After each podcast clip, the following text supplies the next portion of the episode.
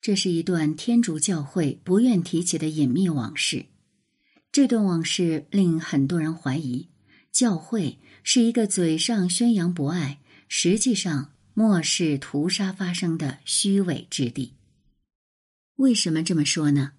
二战期间，时任教皇庇护十二世与纳粹保持着暧昧关系，对纳粹大屠杀不置一词，坐视许多犹太人进入集中营。甚至在一九四二年，美国总统罗斯福向教廷询问是否可以核实纳粹屠杀犹太人的情况时，梵蒂冈的回应是不予帮助。这段往事也被称为庇护十二世的沉默。这里是宁小宁读历史，我是主播宁小宁。今天我们来关注梵蒂冈藏了近一百年的秘密。文章来源：明白知识。作者明白知识儿，庇护十二世，一八七六至一九五八，一九三九年到一九五八年间担任天主教会教皇与梵蒂冈国君主。应该如何评价庇护十二世的行为呢？西方社会已争论了几十年，批评者说庇护十二世是希特勒的教皇。辩护者则认为他有苦难言，但近年来这种争论出现了新的转折。二零二零年三月，梵蒂冈档案馆拒绝了近一百年后，终于解密了那时的历史档案。美国学者科泽根据这些档案撰写了一本新书《战争中的教皇》，他的全名是《战争中的教皇》。庇护十二世墨索里尼与希特勒的秘密历史，由此人们得以看到庇护十二世与纳粹之间究竟发生了什么。一九三七年，希特勒正在为纳粹与梵蒂冈的关系而感到头疼。梵蒂冈是罗马教廷的所在地，天主教会的领袖教皇居住于此。这使得这个全球最小的国家在文化上拥有巨大的影响力。梵蒂冈全称是梵蒂冈城国，罗马教廷的所在地，常住人口约八百人，大多为神职人员，面积零点四四平方公里，是全球面积最小的国家。庇护十二世的前任庇护十一世是一个坚定的反纳粹者。希特勒不断打击天主教会，试图用公立学校取代教会学校，关闭宗教机构，用纳粹信条取代基督教教义。庇护十一世无法忍受这些，便发布通谕，公开谴责纳粹政府对教会的迫害和对异教的拥护，表示不能容忍对十字的美化。他说：“这种十字架不是基督的十字架。”不过。一九三九年初，庇护十一世就去世了。曾担任教廷国务卿的红衣主教帕切利被选为教皇，是为庇护十二世。庇护十二世做过十年的教廷驻德国特使。希特勒认为这是一个改善与梵蒂冈关系的机会，他希望能与新教皇和解，让教会不再公开批评他的政权。希特勒找来了黑森王子做特使，这位王子身份显赫，祖上是德国皇帝腓特烈三世，曾祖母是英国维多利亚女王，他本人是意大利国王埃曼努埃莱三世的女婿，并且还是纳粹党冲锋队的元老。但教皇与希特勒之间的会谈必然通过非官方渠道，也必须严格保密。这让黑森直接联系教皇，明显容易露馅。于是黑森又找来了一个牵线搭桥的人——特拉瓦格利尼。他是意大利末代国王翁贝托二世的朋友，也是一个人脉颇广的狂热法西斯分子。特拉瓦格利尼随即私下找到与教皇关系密切的红衣主教老李，请他帮忙安排黑森与庇护十二世的会面。终于，在经历层层代理后，教皇于一九三九年五月，在另一位红衣主教马廖内的公寓内会见了希特勒的特使黑森，而他们的谈话由一名教士全程记录，在二零二零年档案解封后公诸于世。庇护十二世首先朗读了一封信，表达了他对元首祝贺他当选教皇的感谢，然后又朗读了希特勒的回信。教皇表示，他不反对与希特勒达成协议，可以在良心允许的范围内妥协。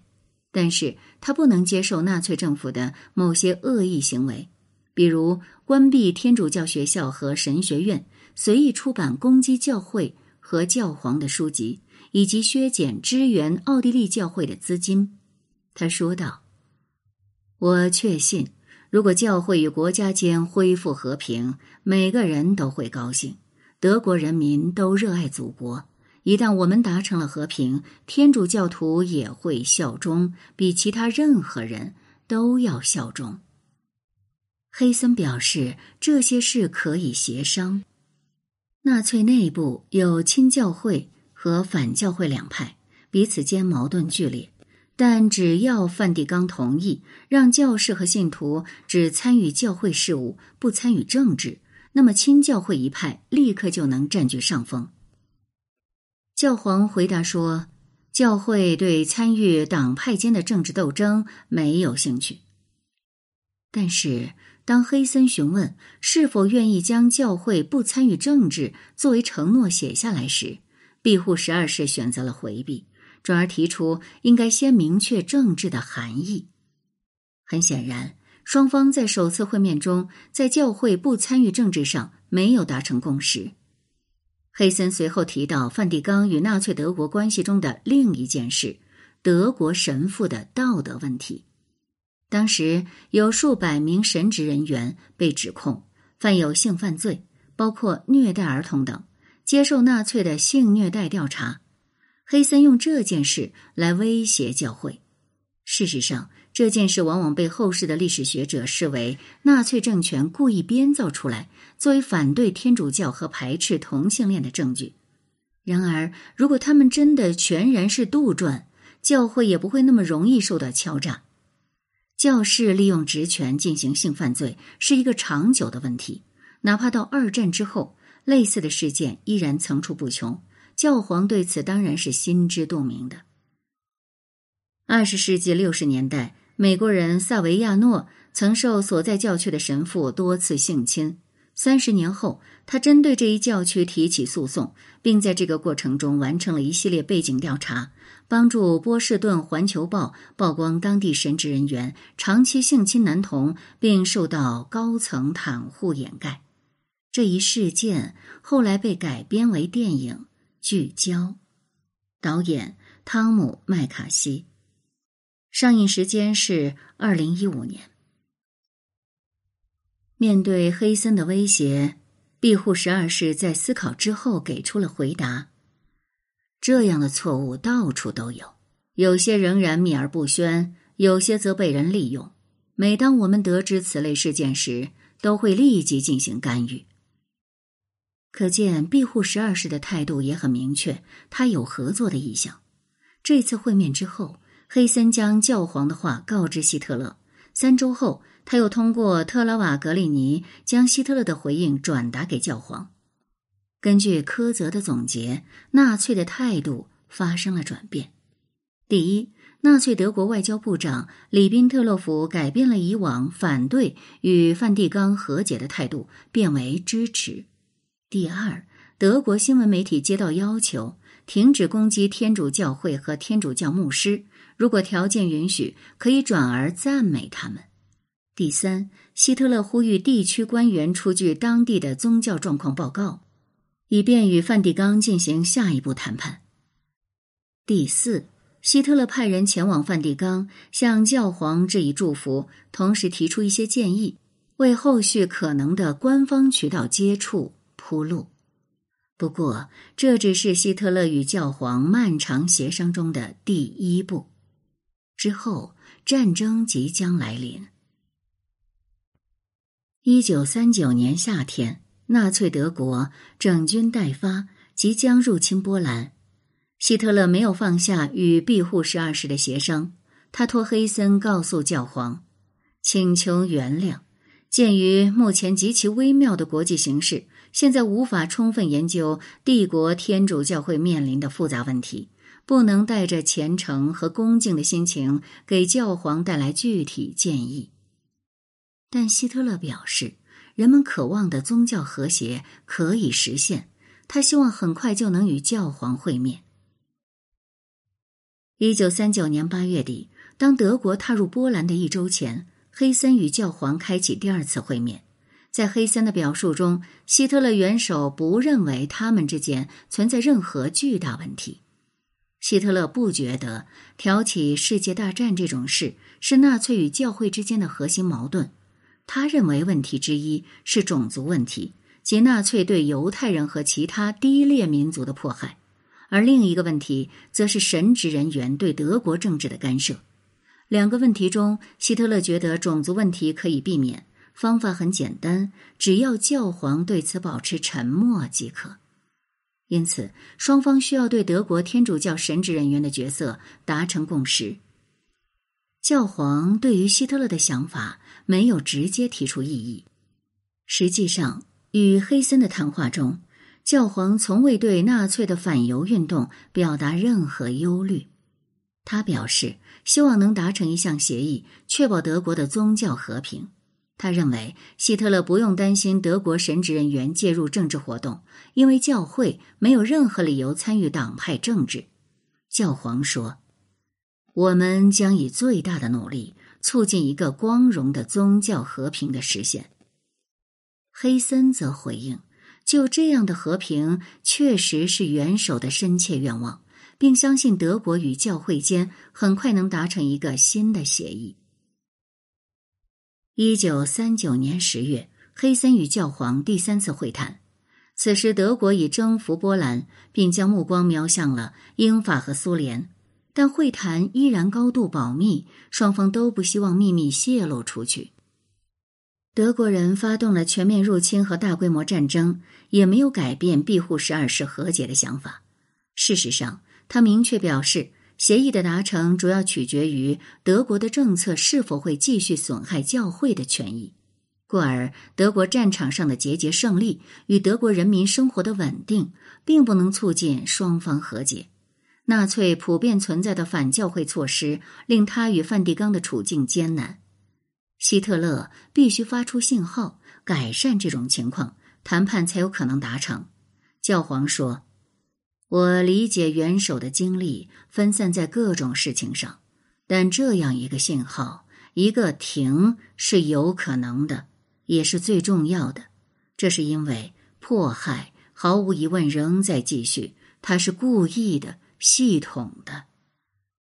之后的会议中，教皇明确提出了五点要求：一、结束党与国家出版物中对基督教和教会的攻击。并撤销之前令人无法容忍的出版物，一些最糟糕的反教会出版物确实已经从市场上撤下，但远远不是全部。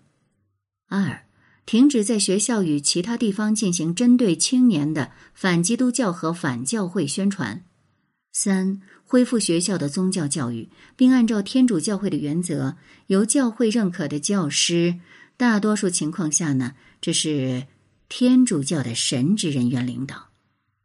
四、恢复教会的自由，可以公开为自身辩护，以反对公众对教义和教会组织的攻击。五、停止对教会财产的进一步查封，并希望对以往的措施进行审查。希特勒原则上同意了这些要求，认为进入下一阶段的时机已经到来。他决定。派外交部长里宾特洛甫去会见教皇，展开正式会议，并进行广泛宣传。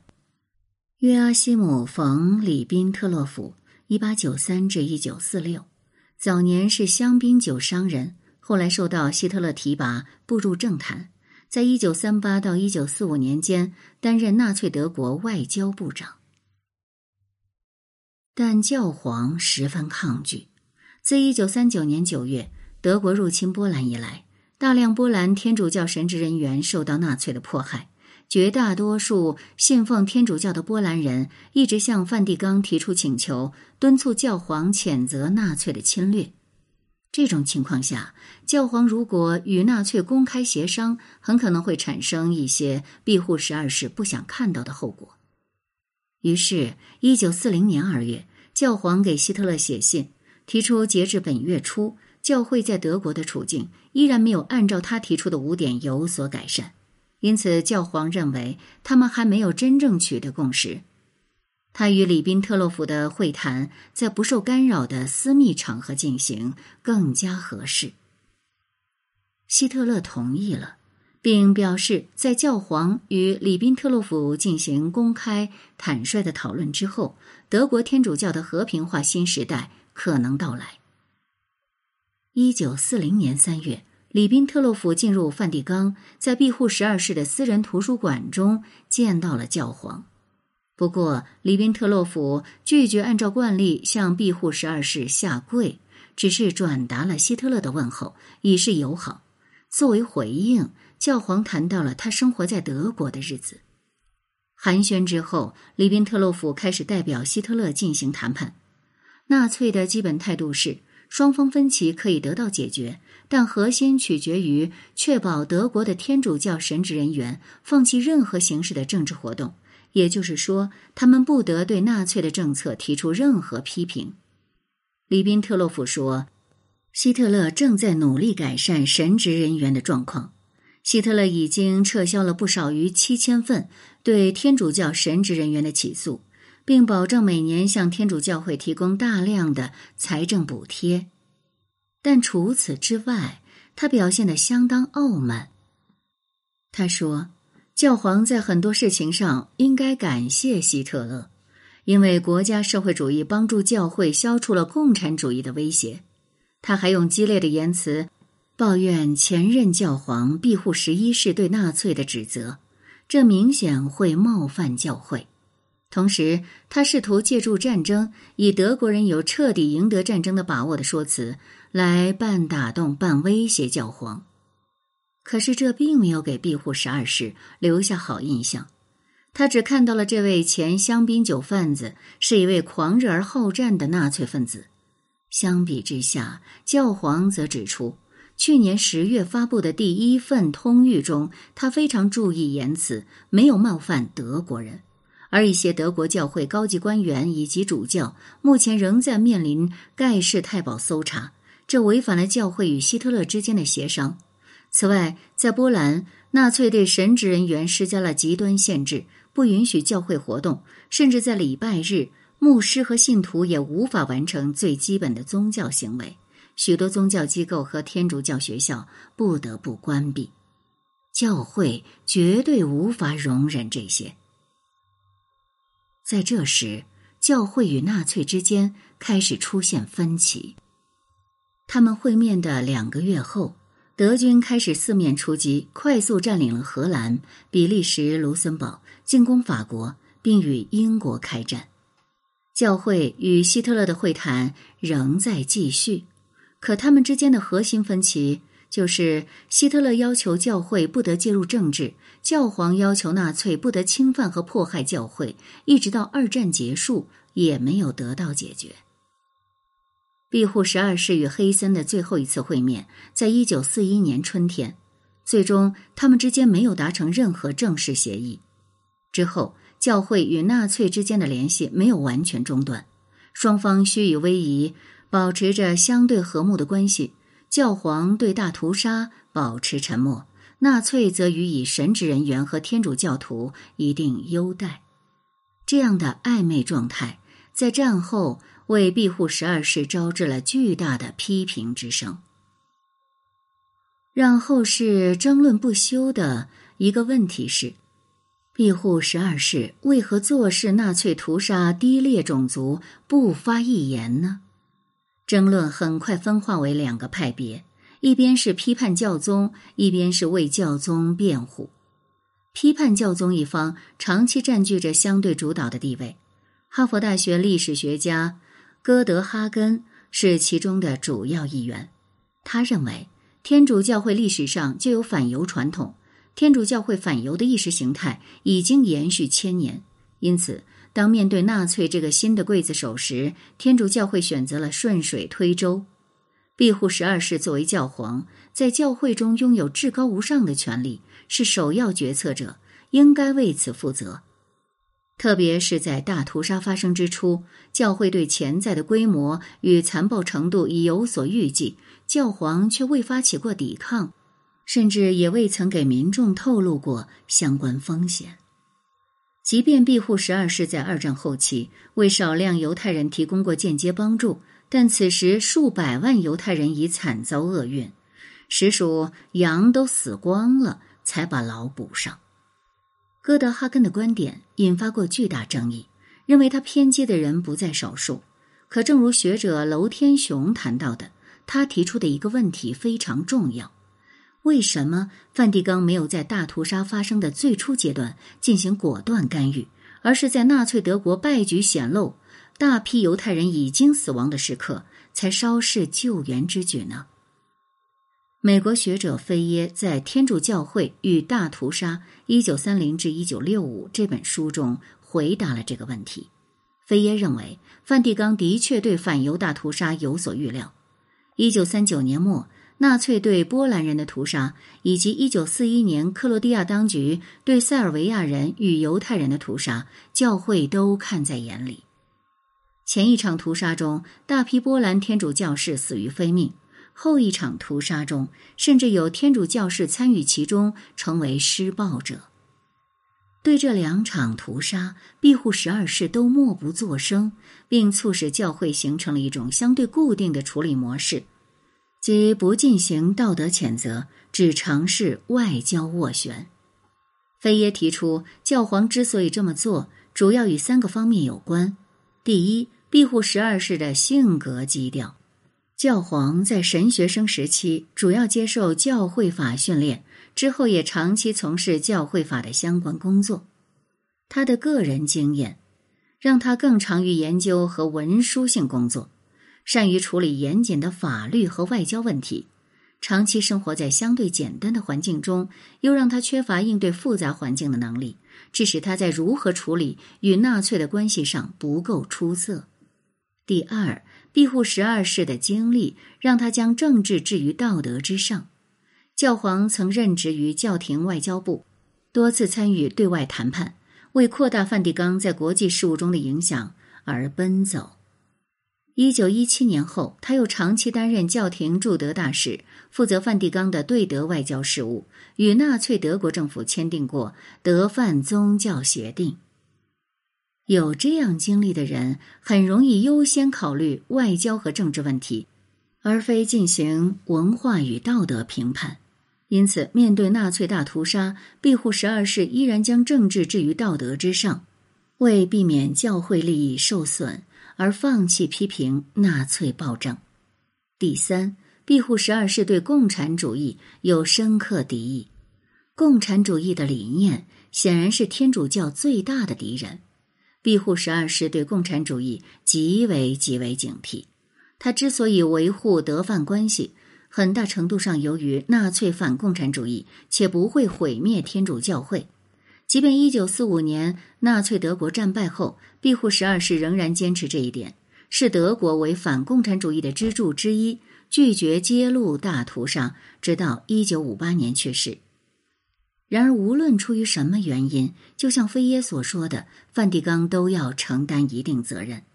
如果庇护十二世能够早早公开抵制种族灭绝，声援受害群体，就能在众多天主教徒人群中产生积极作用，从而削弱大屠杀的危害。当然，菲耶也承认，虽然梵蒂冈在大屠杀中的总体表现令人遗憾。但还是为部分犹太人提供了人道援助，不少欧洲国家的天主教徒也参与到抵制纳粹的暴行中。这呢，也是一些为教宗辩护者的出发点。一九四三年十月，一次纳粹抓捕罗马的犹太人行动中，有一千二百五十九名犹太人被带到梵蒂冈附近的一个军营，即将运往奥斯维辛。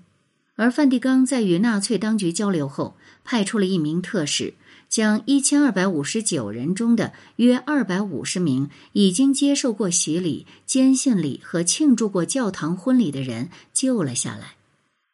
类似的情况在梵蒂冈公开的一份档案中也有记录。对犹太人来说，很明显，庇护十二世站在他们一边，他和他的下属会尽一切可能来拯救他们。辩护者还认为，如果教皇公开发表谴责，可能会激怒希特勒，导致更多的犹太人遭到杀害，因此他只能提供有限的帮助。更何况，梵蒂冈虽然代表着天主教，但纳粹手里有枪炮。梵蒂冈面对生存和道德的两难，由于恐惧纳粹的武力，选择与纳粹配合，不敢正面回击大屠杀，选择自保也可以理解。在环境的限制下，人们不应苛求神职人员都是圣人。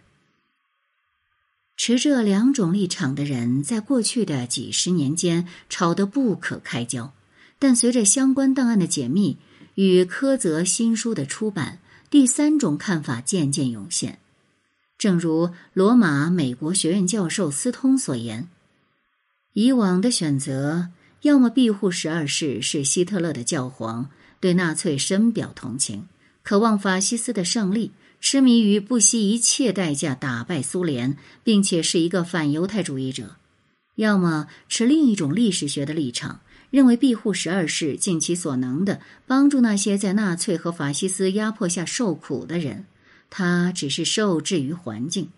而这本书在以前历史解释的两极之间，采取了另一种立场。柯泽的观点是，庇护十二世是一个复杂的人，不应该持单一立场去看待他。他在书中依据新的档案讲了这么一件事：一九四一年十月底。庇护十二世收到了斯洛伐克的一位主教的信，信中说，该国犹太人被枪杀，被有系统的谋杀，不分性别和年龄。而同一天，教皇还为八十名纳粹士兵送去祝福，并为一位雕塑家坐诊。那名雕塑家说，教皇当时处于一种激动和困苦的状态当中。之后，当有牧师告诉他。犹太婴儿被杀害的情况时，教皇又潸然泪下。那么，我们应该怎么评价他呢？是说他无耻的与纳粹协商，贪生怕死吗？还是前一秒为犹太人悲伤，后一秒为纳粹士兵送祝福，表里不一？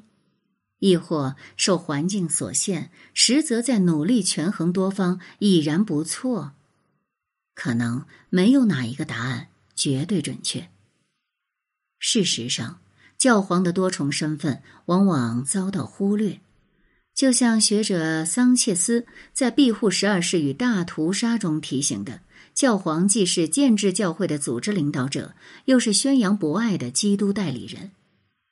而作为建制教会的组织领导者，意味着他应该以教会为重，时刻保护教会的各项利益。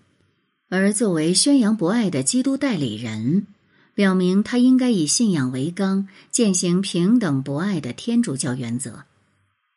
那么，当纳粹把一个问题摆在他的面前，让他在两者间必须做出选择时，他应该怎么办呢？这是二战的背景下，庇护十二世不得不面对的电车难题。我们现在能看到，教皇在两者之间偏向于前者，尽可能的保护教会利益，度过危机。实际上，当庇护十二世做出选择的一刻，后来他会收获何种评价就已经确定了。在批判者眼中，这个选择表明了梵蒂冈保守势力虚伪冷酷，放弃了天主教的理想，不顾人们的死活。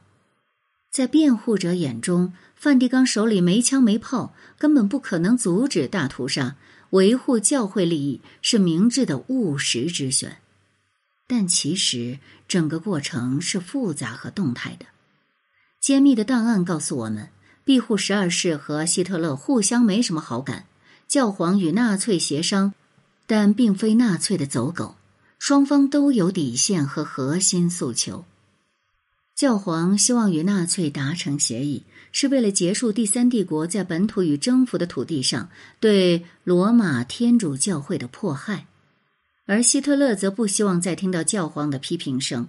他希望教皇不会再借种族问题攻击他，天主教神职人员不会参与到德国的政治中。